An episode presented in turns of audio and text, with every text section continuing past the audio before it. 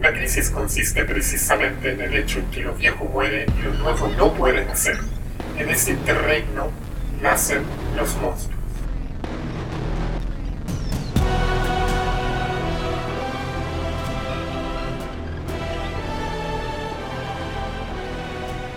Muy buenos días, muy buenas tardes, muy buenas noches. Nuevamente no sabemos a qué hora están escuchando esta wea. Eh, con ustedes, eh, el señor Varinas. Buenas tardes, buenas Vení. noches, donde estén escuchando. El señor Rengo está por ahí. Así es. Buenos días, buenas tardes, buenas noches a todos nuestros auditores. Por favor, recalquen esta palabra, niños, Girón, Varinas, auditores. Y Ya, auditores, gracias, auditores. gracias por su atención. Y bienvenidos a Tiempos Plebeyos. Este es el segundo capítulo que llevamos.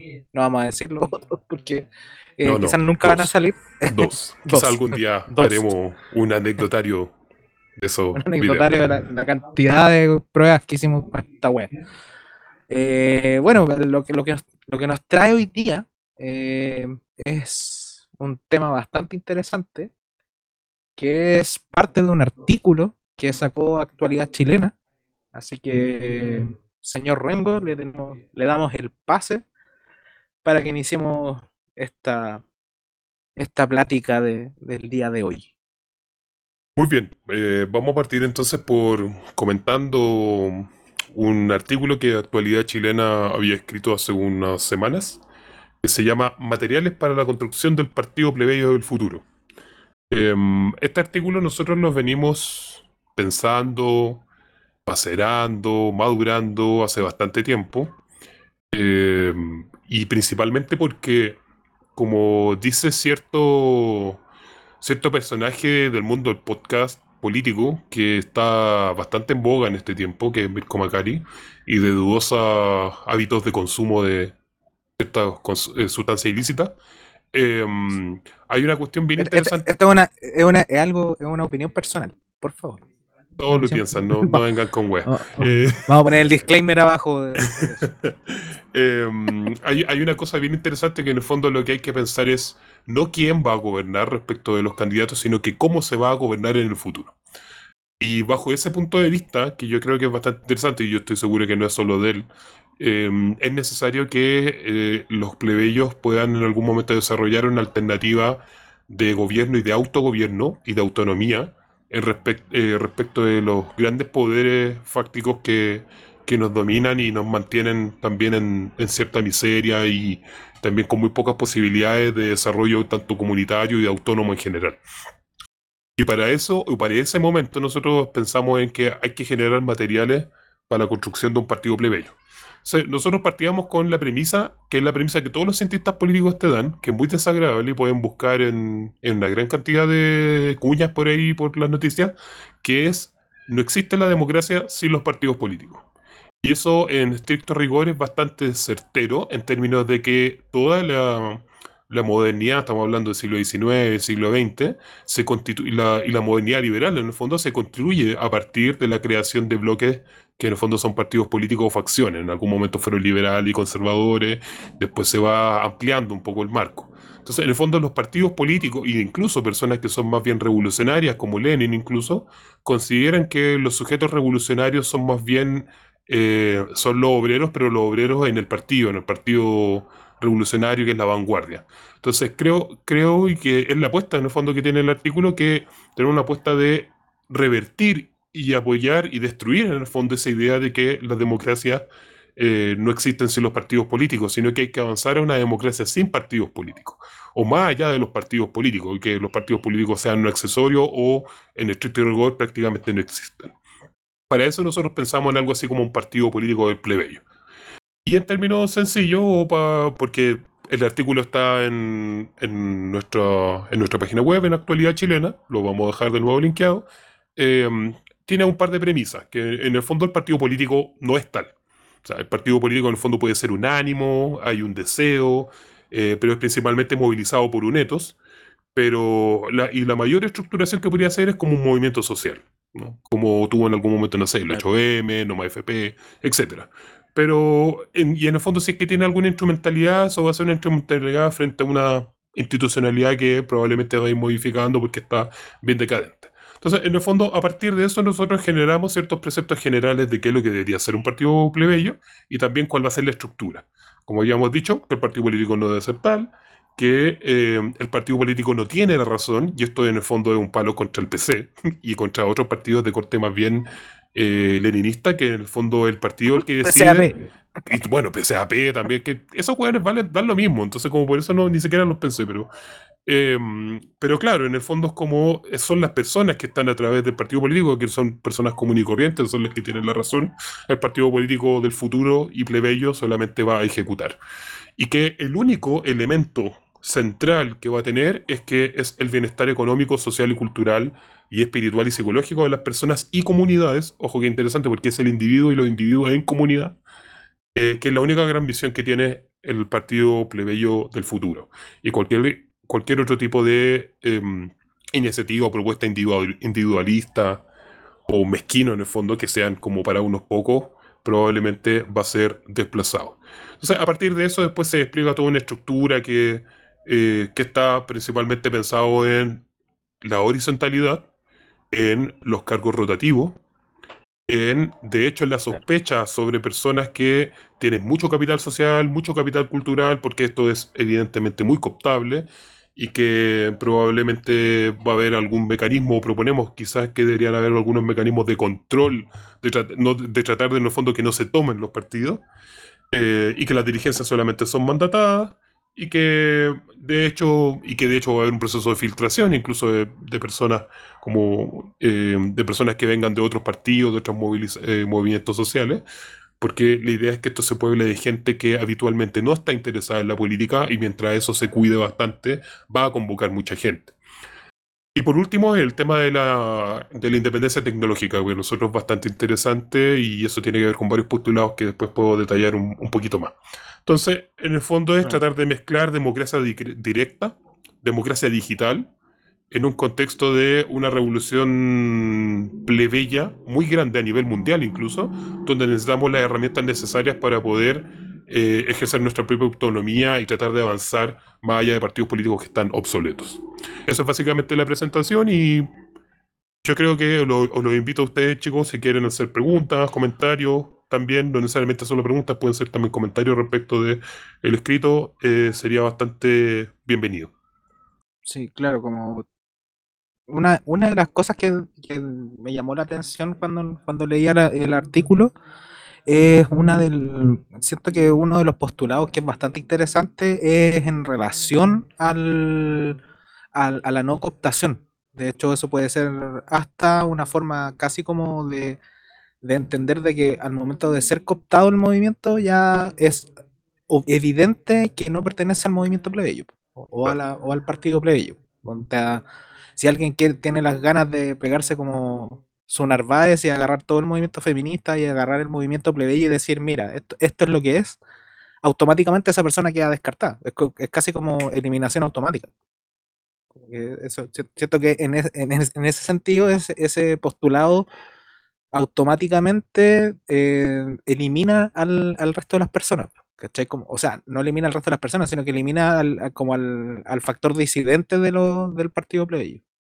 No sé, no, sé qué opináis, qué, opináis de, eso.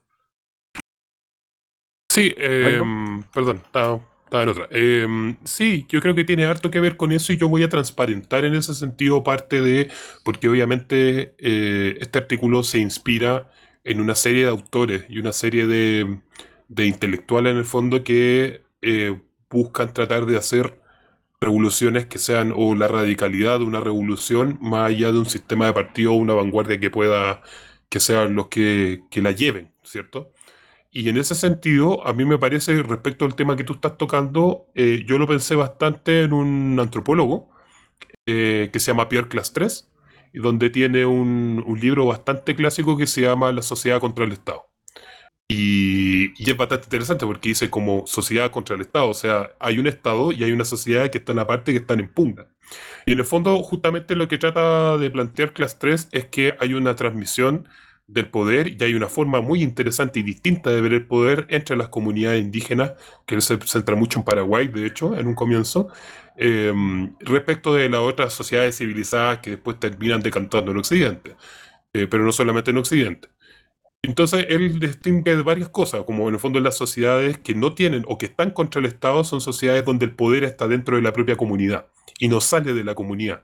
En cambio, las sociedades que son sociedades jerarquizadas, como las que estamos ahora, que pueden ser sociedades complejas, pero también sociedades como, no sé, Grecia, Roma, eh, Babilonia, etcétera, eh, esas también son sociedades donde el poder está escindido de la comunidad, está separado, está fuera, por lo tanto, tienen muy poco eh, mecanismos de control sobre ello. Entonces, lo que busca en ese sentido la construcción del partido plebeyo es justamente tratar de mantener el poder dentro de la comunidad y asegurarse a nivel estructural de que eso se per- permanezca de esa forma. Bastante interesante, eh, bastante interesante el planteamiento que realizas al respecto de ello. A partir de lo mismo, una, eh, poner unas preguntas a la palestra. Eh, hemos visto cómo también últimamente ha habido muchas tendencias políticas o han habido muchas corrientes de pensamiento, personas que han legitimado las formas colectivas de organización en general, ya sea desde los por supuesto más liberales, desde estos famosos discursos de la sociedad no existe solo los individuos, también dentro de perspectivas antiautoritarias en donde se cree que, por ejemplo, estructuras de organización de más allá 5, 10, 15 personas, automáticamente por el hecho de ser masivas pasan a ser jerarquizadas y por ende son prácticamente tildas de fascistas. Entonces tenemos a estos dos las propuestas de partido plebeyo hacia quién, eh, cómo vienen en el fondo a no ser esto, estas, estas dos posturas que se están mostrando, pero también, y creo que es muy importante mencionarlo, hacia quién y a quiénes va dirigida la propuesta del partido plebeyo. Sí, son súper buenas preguntas. Eh, la verdad es que más de alguna persona con las cuales comentábamos esta columna antes en su preparación, algunos pensaban o les llamaba mucho la atención o les recordaba los artículos de Tikkun sobre el partido imaginario. Mm, Y yo creo que comparte una, dos cosas, yo creo, importantes, que en el fondo el partido imaginario en Tikkun lo relacionan con un proceso de crisis social institucional.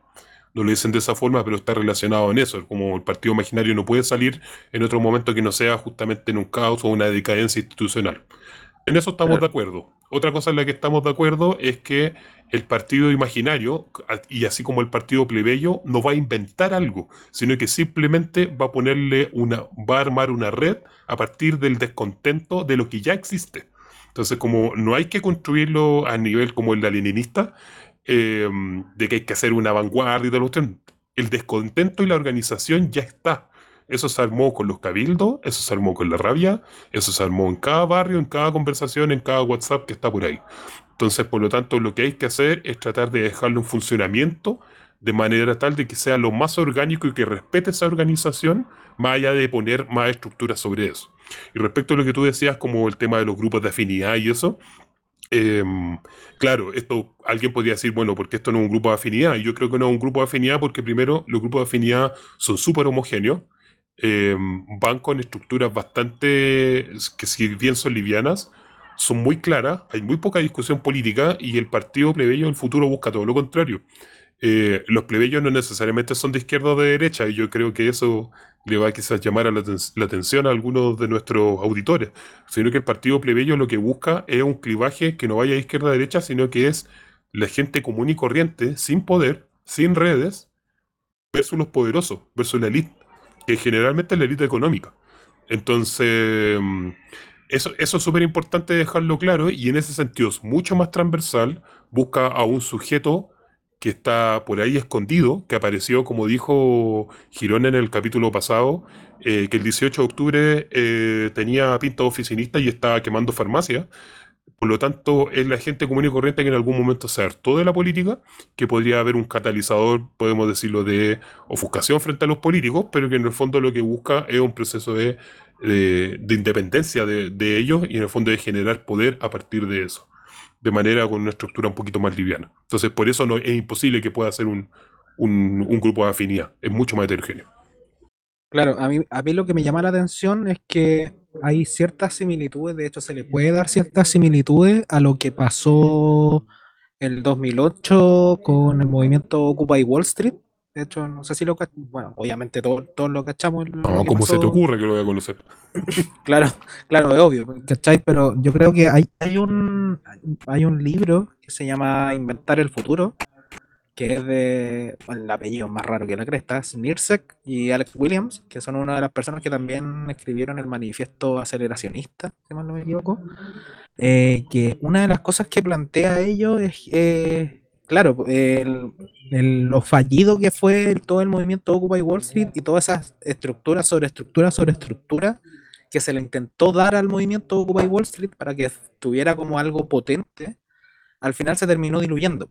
¿Cachai? Yo creo que una de las principales cosas que falló en el, en el movimiento Occupy Wall Street fue no agarrar el Internet como una herramienta verdaderamente, eh, bueno, igual no existía la tecnología que tenemos hoy en día en el 2008, han pasado más de 10 años, pero creo que hoy en día el Internet permite hacer eso, y eso fue lo que pasó, de hecho, nadie estructuró eso, o sea, na- no podemos decir que hubo una mente maestra pensando el estallido y pensando todo lo que pasó después y los cabildos. Los cabildos fueron armados onda, completamente de manera orgánica. La gente quería hablar, quería hablar, quería desahogarse. Y yo creo que eso es una de las cosas más interesantes y una de las cosas que se pueden apro- se aprovechan para el, para el partido plebeyo, que es eso de, de poder tener el celular en la mano mientras vas yendo a la pega y podí quizás hasta votar en ciertas cosas que a ti te interesan. ¿Cachai? Exacto. Yo creo que eso, eso es una de las cosas más interesantes que tiene esto. De hecho, en Inventar el Futuro, obviamente despotrican caleta contra el movimiento Occupy Wall Street y el fracaso que fue, terminó siendo todo eso, siendo que tenía harta, hartas cosas positivas, pero al final se fue entrampando en, un, en, en puras estupideces. Y yo creo que eso es lo interesante de, de, de qué forma el movimiento plebeyo, movimiento plebeyo o partido plebeyo, como se le pueda decir, eh, va a agarrar la tecnología. ¿De, de qué, de qué forma tú, tú veías eso? ¿Cómo lo vieron en, en actualidad chilena? Porque la, la dejaron al final, el tema de las TIC, que se le, se le llaman las TIC. Pero, ¿cómo, cómo veis eso? ¿Cómo podéis profundizar un poco más en el tema de cómo el Internet se ve influido también? Porque está onda, en, en el, casi en el corazón del, del movimiento plebeyo. Sí, yo creo que es un tema re interesante y agregando a tu caso que tú pusiste de Occupy Wall Street, hay otro caso importante que fue el de la primavera árabe de 2011, que le llaman primavera árabe y terminó en una serie de dictaduras probablemente peores Bueno, que las que habían antes. Terminó, terminó Ah. siendo un invierno la wea. Claro, exacto, sí. Y, y es bien interesante porque toda la información que la gente después eh, dejaba como huella digital, en el fondo que se llama, como todos los rastros que uno tiene en Internet de las movilizaciones, después fue entregado a Facebook y después, eh, en el fondo, toda la información y tú puedes estudiar cómo se funciona un movimiento social teniendo toda esa masa de información que solamente tiene una empresa privada. Y eso es un problema, como los movimientos sociales no pueden depender de, de infraestructuras digitales que no están bajo el control del mismo movimiento. Y es por eso que em, se buscan dos cosas. Primero, en términos políticos, estamos en el momento culmine tecnológico donde podemos aplicar una democracia directa propia de los griegos y que era muy limitada, aristocrática, machista, todo lo que tú quieras. Pero eso ahora actualmente por una cuestión tecnológica podemos aplicarlo a cualquier momento como tú bien estabas diciendo. O sea, nosotros podemos ir eh, yendo en el metro, vamos a estar leyendo información política sobre una votación que nosotros queremos votar y vamos a darle por esto, vamos a conversar con otras personas, vamos a escuchar otros argumentos y podemos votar en cualquier momento. Y eso es democracia directa posibilitada por la tecnología. Pero esto no lo Claro. podemos hacer a partir de Google. Ese es el tema. Y en ese sentido es muy importante y yo creo que es, es bien, es bien útil pensar el tema del software libre. Y esto yo veo las experiencias que tuvieron en Venezuela, que tuvieron en Argentina, que tuvieron Cuba, a propósito de Cuba-Suela, y que han tenido otras organizaciones sociales, incluso en Estados Unidos, en Europa, etcétera, donde han visto el software libre como una alternativa a la autonomía. De hecho, tenemos que también dar el ejemplo honorable de, de los zapatistas en México, Eh, y en general una serie de redes comunitarias en Oaxaca que no dependen de estas grandes comunidades. Entonces, como, ¿cómo vamos a estar en contra del poder si vamos todavía a ocupar esas herramientas de los poderosos? Entonces, software libre como una opción comunitaria, y me gustaría que ojalá pudieran buscar un poco más al respecto de esto, eh, quienes nos están escuchando y no están enterados de qué, es el software libre, eh, es una alternativa comunitaria importante para poder ejercer sin entregárselo a otros. Al respecto, igual, una, a propósito que hablamos valen de varias cosas, hablaron de varios movimientos que se nombraron ahí, las primaveras, o como Wall Street, em, y a propósito de lo mismo, y, yendo también a la... A ver, con esta propuesta de partido plebeyo, en el fondo, ¿qué diferencia hay y hasta qué punto no se traspapela con los, con los diversos movimientos sociales y organizaciones que han surgido en este último ciclo político?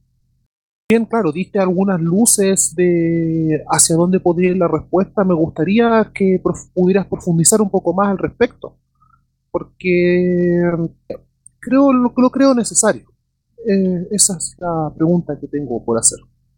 Ya, sí, es una súper buena pregunta y probablemente eso es algo que, que falta desarrollar un poco más.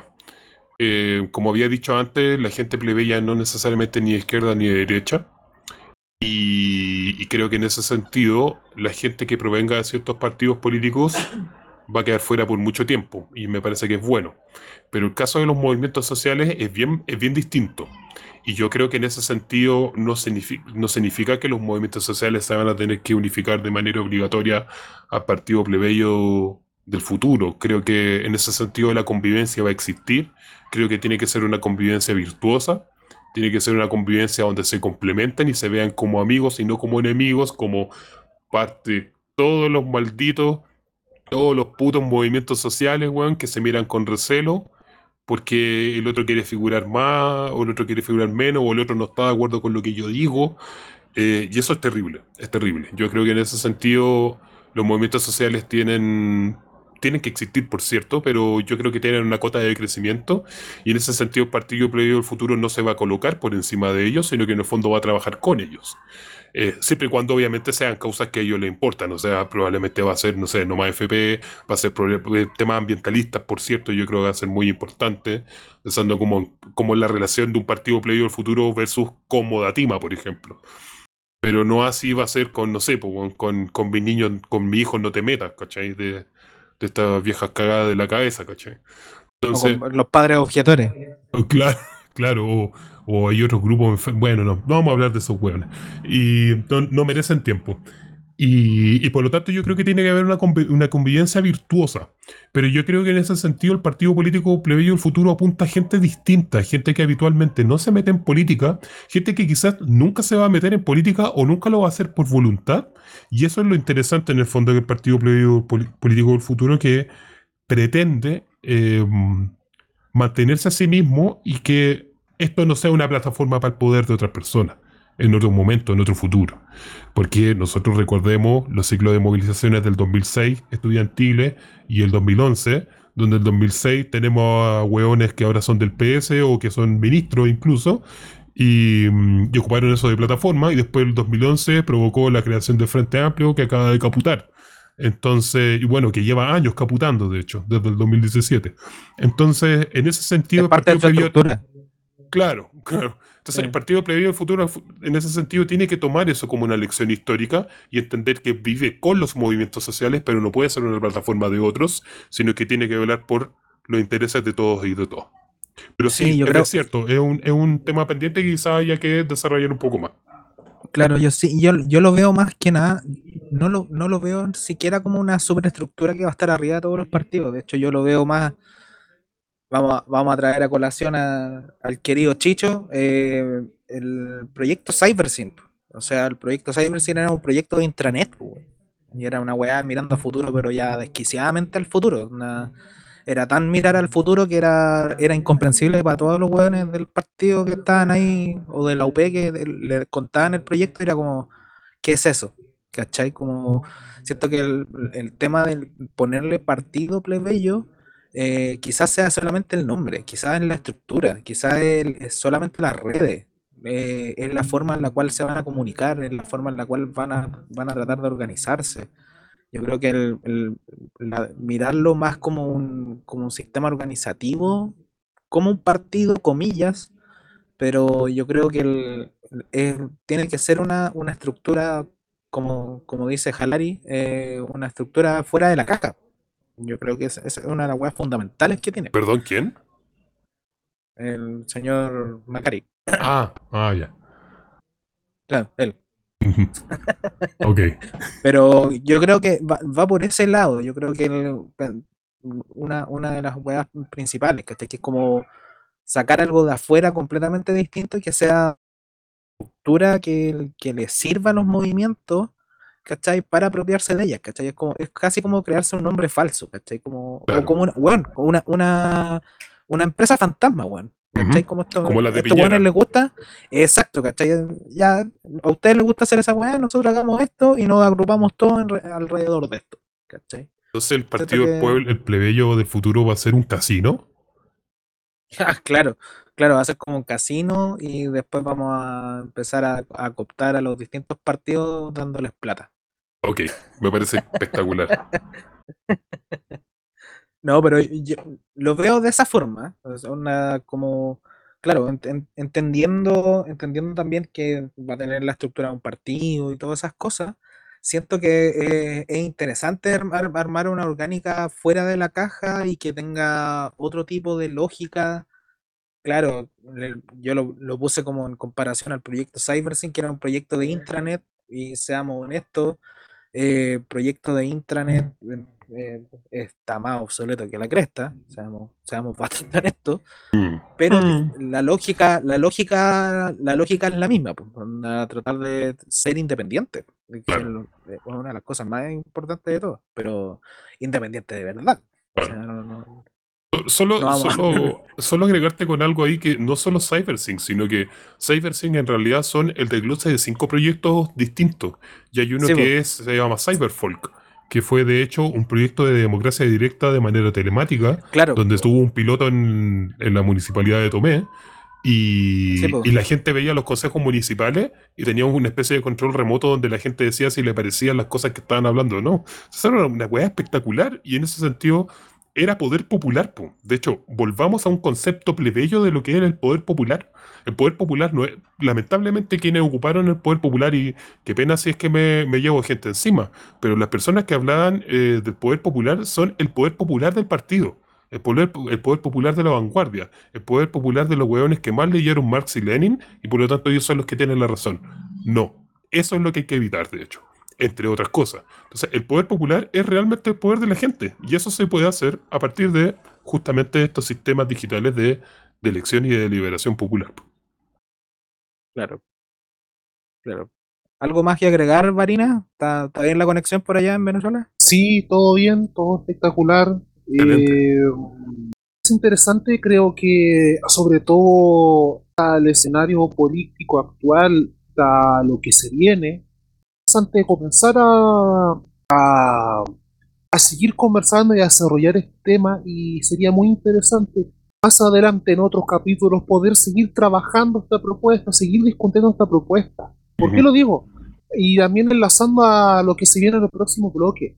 Se viene el próximo bloque, eh, básicamente las certezas que se tenían acerca del proceso constituyente y cómo se ha estado llevando a cabo y quienes han puesto las condiciones, se fue al carajo. Eso es un hecho.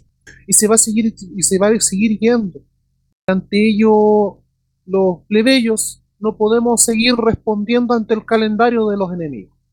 Y ante eso, cómo nosotros nos organizamos y cómo nosotros seguimos, seguimos dando cara en este contexto adverso también, que es la pandemia, y que eso por un lado, por un lado está la pandemia y por otro la venganza de los poderosos a través del, de- del manejo genocida que han hecho.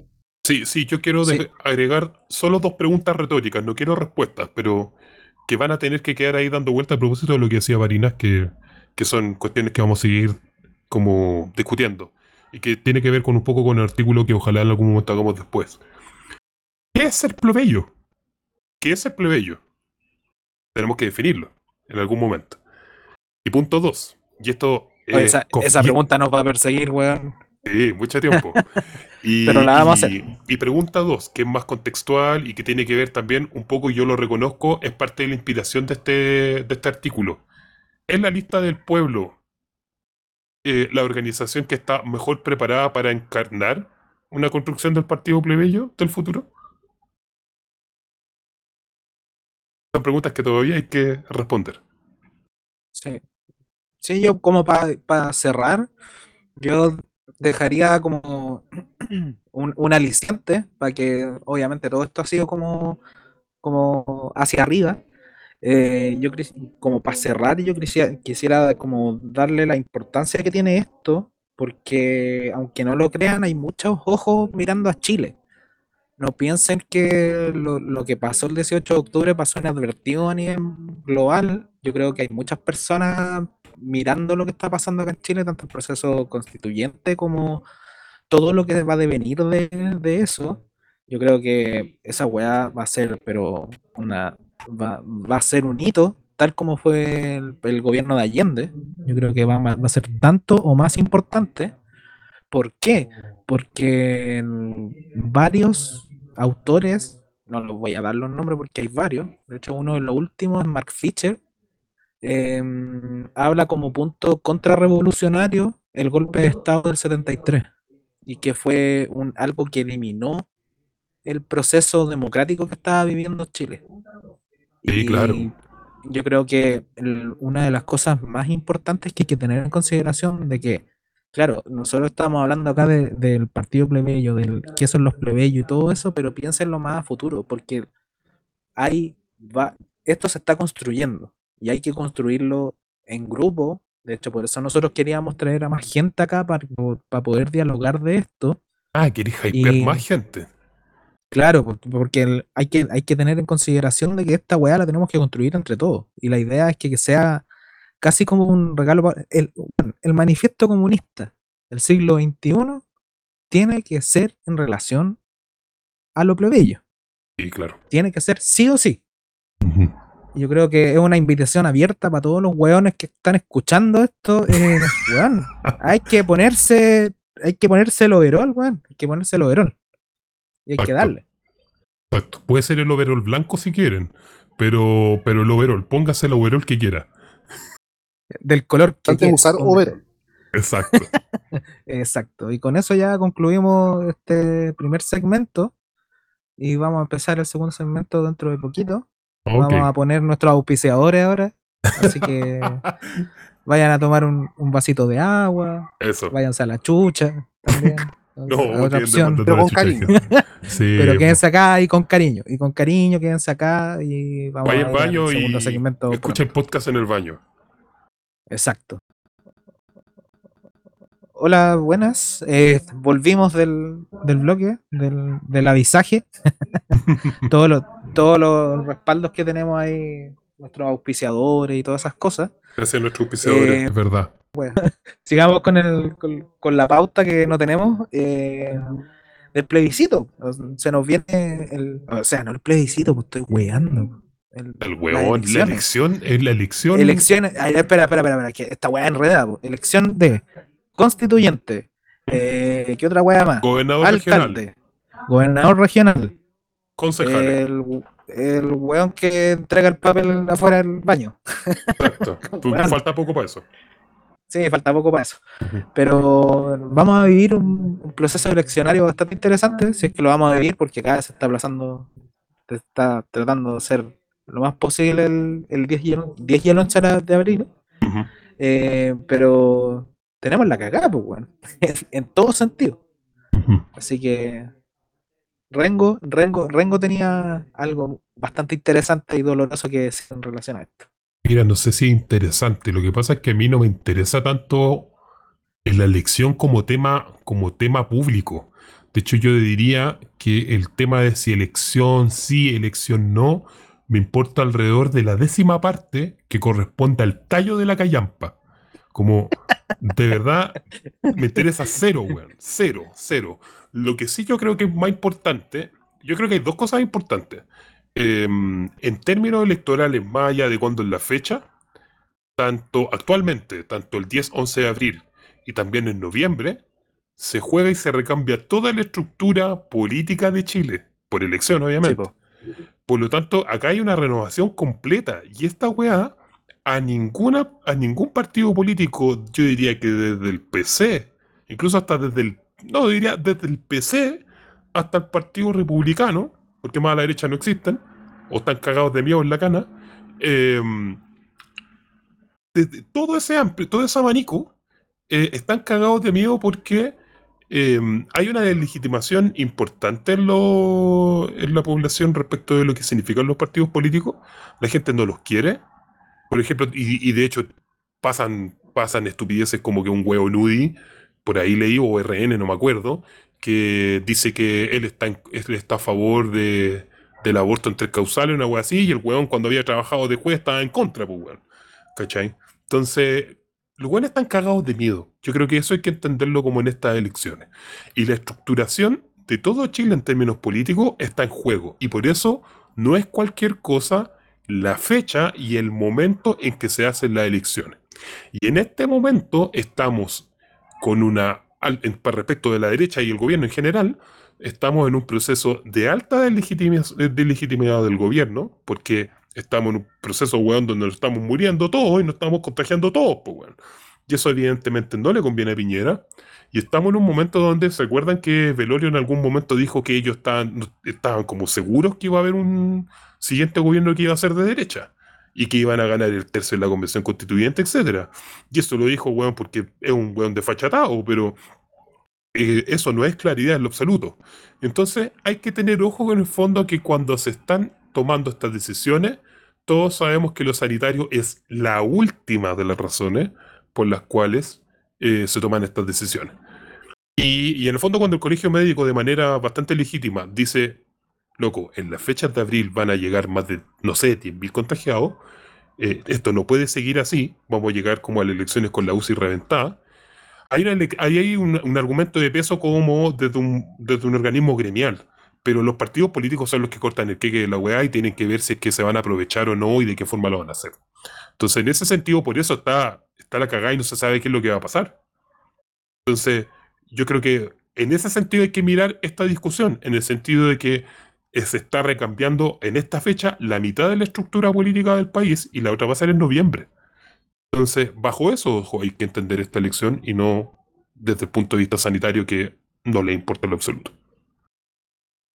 Sí, me parece bastante atingente, me parece bastante importante remarcar ello porque principalmente se ha notado mucho desde el plebiscito de octubre del año pasado, de que sobre todo desde la centroizquierda al Partido del Orden se ha intentado buscar y se ha buscado instalarnos en la mente, primero borrar toda memoria de la revuelta, olvidarnos del 18 de octubre, olvid- olvidarnos de las protestas del principio de noviembre y convertir frente a ello el 15 de noviembre y el 25 de octubre como las fechas, casi como el, el triunfo de la democracia. O sea, sí, o sea, no deja de ser en ese sentido representativo de ello cuando hace un par de semanas atrás Javier Parada, hoy ya trabajando de frontón para el gobierno, llega y tuitea de que basta con los desmanes, en- literalmente basta con los desmanes en Plaza Dignidad, porque los ciudadanos necesitamos, hablando de ella, necesitamos el espacio público. Para ese tweet es en el fondo los, los grandes, los el Partido del Orden habla de, no lo dice públicamente, en el fondo comulgan con ello reducir al movimiento popular, al movimiento plebeyo, a la mínima expresión electoral y subordinar nuestros tiempos y nuestras necesidades simplemente a la esperanza, a la esperanza de un proceso constituyente que está haciendo agua por todos lados. Pero, y eso también, a propósito de esta pequeña vuelta de tuerca, que está haciendo agua por todos lados, no solamente para las nuestras los nuestros que apostaron por disputar a pesar de todo dentro del proceso constituyente, sino que también hay una alarma dentro del Partido del Orden, que en donde en efecto se apuesta a o sea, primero que la, que la UDI Libertad de Desarrollo ha confesado en el diario de la Segunda, el diario político, puntúo el, siglo de la derecha, por decirlo de algún modo, de que actualmente bajo sus estudios políticos con la alianza con los republicanos no les da para el tercio. Eso es una cosa, que la derecha tiene miedo al interior de no alcanzar el tercio de votos propios.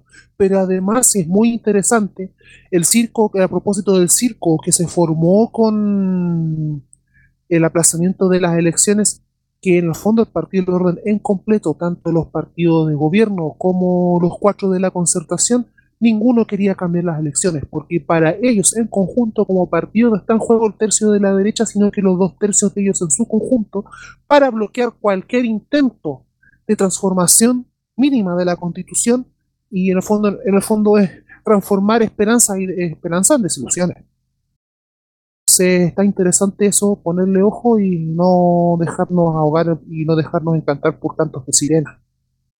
Claro, claro, porque al, fin y al cabo, uno cuando, cuando mira como las elecciones, las miramos en un, en un principio como, claro, sí, ya se viene el show, se vienen las campañas, se viene todo, pero yo creo que, no sé si estos hueones están demasiado desconectados, bueno, están absolutamente desconectados de todo, y están tan desconectados estos hueones que se, se le olvidó la pandemia. Como que, bueno, no, sí, sí la vamos a poner ahí, weón, las elecciones 10 y 11 de abril. No, y pongámosle un día más, 10 y 11. No, no pueden cagarlas más, o sea, no puede ser solamente un día, no. Tienen que cagarla un día y un día adicional. No, y, los, días. y los lugares más grandes que había para votación, como el Estadio Municipal de la Florida y el Estadio Nacional, no los van a usar, pues, weón. O sea, están weones en la cabeza. Son justamente los recintos donde más gente puede entrar con mayor ventilación y mayores condiciones sanitarias, pues, weón. Están weones. Claro, pues sí, esta, esta weá está, es como el día de la marmota del- de las elecciones. Es como, bueno, no, eh, hagamos, bueno, hagamos las elecciones en plena pandemia y con todas las cifras subiendo, porque sí, pues weón, porque, ¿cómo- ¿por qué no? Pues weón, si estamos yendo a trabajar, estamos yendo a hacer todas las weas, y ahora se le fue de las manos. Y no solamente se le fue de las manos como una forma de decir no sé, po, eh, las cifras están altas y cosas así, sino que la imagen país a nivel internacional, o sea, si ya Piñera ya la había hecho pico, ya con estas weas se fue a la mierda, o sea, real, realmente van a mirar a Chile como la wea que no hay que hacer, exactamente lo que no hay que hacer, que es eh, decir que vacunamos a mucha gente, pero bueno, vacunamos a harta gente, pero al fin y al cabo nuestro plan vale pico, porque aun cuando vacuné a toda la gente, se va a contagiar igual, y está la cara que tenemos en la que estamos ahora, que al fin y al cabo no sirven de nada las vacunas, ¿por qué? Porque además toman solamente un, la primera vacuna, no, no, ni siquiera suman las dos los huevos. Son tan, tan inteligentes como campaña mediática que los huevones dicen, sí, vacunamos a tan- tanta gente, y esa es solamente con la primera vacuna, weón. el, el porcentaje de gente que se ha vacunado con las, con las dos, weón, es ínfimo. eh, Sí. muy pequeño como para llegar. No, no aparece, de hecho, no aparece en las estadísticas. De hecho, es bien, ahora que tú lo dices eso, me recuerda un par de cosas, como que estos hueones ni siquiera hayan pensado en tener que vacunar a los vocales de mesa. Y no solamente a los vocales de mesa, sino que los apoderados y toda la gente que está encargada de la infraestructura electoral. O sea, si tú no estás haciendo eso y tú no, y tú no generas las condiciones para que ellos ya tengan las dos vacunas puestas antes de la antes de las elecciones, es porque en realidad no quería hacer las elecciones, o si quiere hacerlas, quiere a propósito castigar al pueblo para que eh, para que no tengan las condiciones, tenga miedo, no quiera ir a votar. En fondo lo que quiere hacer es sabotear las elecciones. Entonces, una- leía, leía de repente ese tipo de comentarios, como una cosa es querer aplazarla por razones sanitarias y la otra es en realidad no querer hacer nada de esto. Entonces, da la sensación que en realidad va por ese segundo camino. Claro, y, y- además agregando de que, de hecho, se vio para el plebiscito de que a la gente le importa un pico ir a votar sin, con o sin vacuna, con o sin pandemia, la gente quiere sacar a estos hueones de... Si tienen que ir a votar, a- yo conozco a mucha gente que, weón, viajó específicamente para votar a prueba y para, weón, váyanse a la chucha. O sea, de hecho, lo que habíamos dicho en el capítulo anterior, si esta, esta weá es para echarle a todos los weones, no, y estos weones no entienden. Y si algún weón está escuchando, weón, váyanse, váyanse de una vez por todas. Esto va a ser por la buena o por la mala. Ahora, a Bueno, propósito de eso bien- mismo, Bien, bien- solo bien, bien, bien hardcore eso, pero es verdad, weón. Sí. Bueno, No, sí, tienen que váyanse por la buena. A propósito de eso mismo, recuerdan que fue la tercera, si no me equivoco, la que deslizó la idea de que si es que se aplazan las elecciones de convención constituyente, también se va a aplazar el tiempo en que, o sea, como fondo la, la duración del gobierno de Piñera va a alargarse. Sí, fue la tercera. Sí. Fue la tercera. ¿Qué, qué, qué opinión les merece eso? ¿Qué jugada está ahí? ¿Qué, es lo- qué es lo que querían hacer?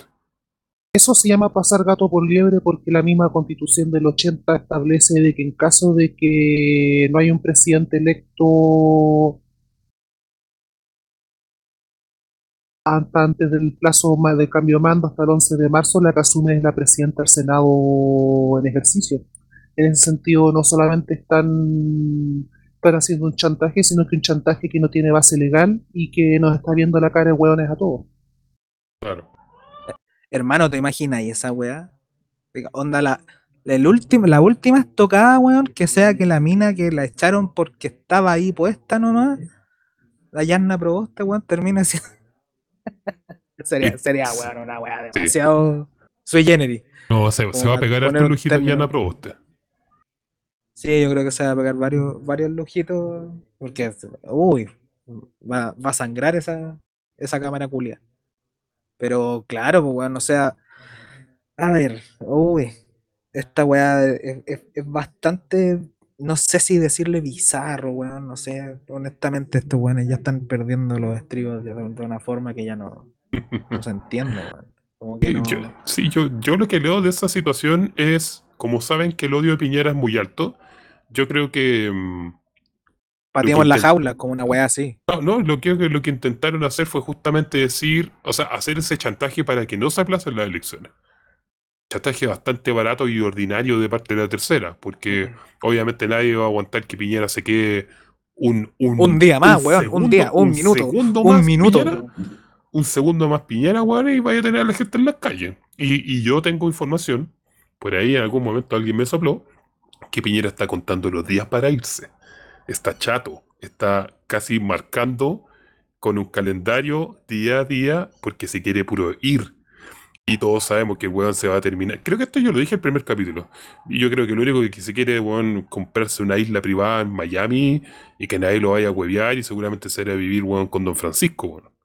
No, este conchetumare se va a comprar una, un- una vivienda en las Islas Caimán, una de esas islas culiadas impronunciables, weón, donde tienen la plata todos estos conchos de su madre, weón. Se va a comprar una isla allá y este weón se va a desaparecer allá. Sí, claro, sí, sí, sí, ese es el punto. Entonces yo tampoco creo que sea porque él quiera alargar más el gobierno. Ahora, que otras personas quieran hacer eso, sí, por supuesto, pero yo creo que personalmente Piñera no quiere hacer eso. interesante esto porque en el fondo, y más, no, y sabes lo interesante es que esta frase, eso no es el gobierno de Guido Girardi, el PPD, es decir, no es para entender y nuevamente reforzar de no le, eh, no estamos hablando, no estamos hablando de la contradicción del duopolio, sino que nuevamente entender al duopolio como parte de un mismo bloque de poder, tal como a comienzos del siglo XX el Partido Liberal y Conservador, que se disputaron el poder durante la del siglo pasado, al emerger el movimiento, el movimiento popular, eh, se vuelve en un solo bloque que es la derecha actual. Estamos viendo exactamente lo mismo. Es el partido, es, por así decirlo, el partido neoliberal el que quiere que Piñera siga en el poder o está amenazando al- a los plebeyos, está amenazando al popular que si siguen con la pataleta, Piñera va a seguir. O sea, también es interesante esa jugada y también lo tiene que ver también precisamente porque es el partido del orden el que no quiere atrasar las elecciones. Quiere que vaya la menor cantidad de gente eh, para tanto para deslegitimar el proceso, eh, para terminar de legitimarlo, pero también para asegurarse los dos tercios. Que en fondo siga que la próxima constitución sea como la constitución de Lagos. Sí, yo, yo creo difícil esa weá, porque al plebiscito también apuntaron a eso. apuntaron a que iba a ir poca gente. pues, claro, no votó más, más que la. Creo que votaron más que la vez pasada. uy, esa- Es ese, que no- ese dato de, de más lo confirmado. Que no cambien Pero- la fórmula, son hueones. Son tan hueones Mm. de que como la fórmula no ha cambiado, la gente va a ir a votar igual. Para el plebiscito fueron a votar igual, con pandemia en alza y toda la weá, la gente va a ir a votar igual. Si esa Sí. weá de- no le vaya a sacar. La, la gente, aun- aunque estos weones pongan weón, la elección en pleno invierno, weón, la gente va a ir igual, weón. La tía, la tía del carrito, weón, quiere sacar a estos conchetumes de la forma que sea, weón. Toda la gente quiere sacar a estos weones de la forma que sea. Sí, sí, Y- sí, eso yo creo que es súper importante, como que, que en el fondo los cálculos electorales que están haciendo, lo están haciendo expertos electorales que no entienden que esto ya cambió, que esto ya... y que pertenecen al duopolio, pues, weón. Es- O sea, ¿quién- ¿Cuál fue el último weón? No sé si fue Axel Callis. ¿Cuál, cuál fue el weón que hizo como lo.? Ah, no, pues fue este, este conche tu madre. ¿Cómo se llama ¿En qué este el weón? bunker?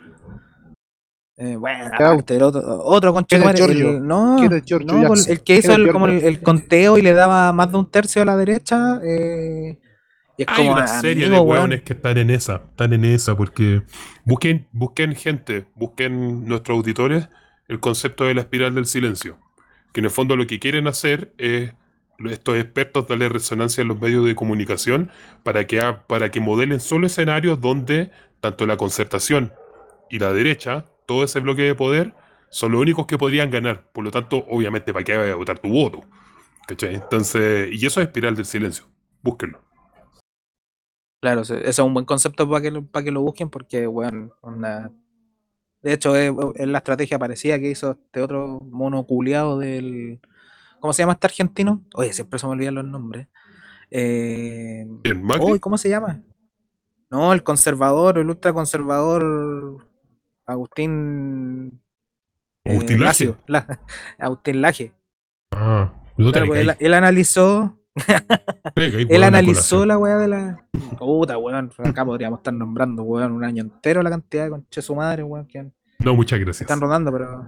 Pero no, muchas gracias. Y, pero sí, pues, el- el- el- la espiral del silencio, de hecho, la, hasta se puede ocupar como estrategia, como estrategia política para tratar de ser visto y tratar de Sí. hacer weá. Pero claro, pues, weón, el, el- weón, es, es- es absurdo la- el-.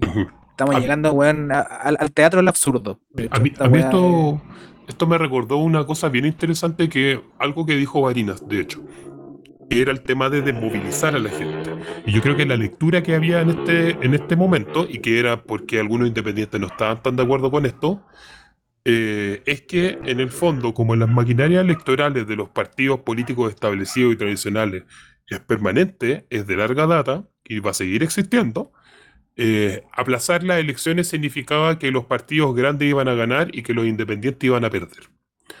Y ese era uno de los entendidos dentro de la serie de lecturas que han habido.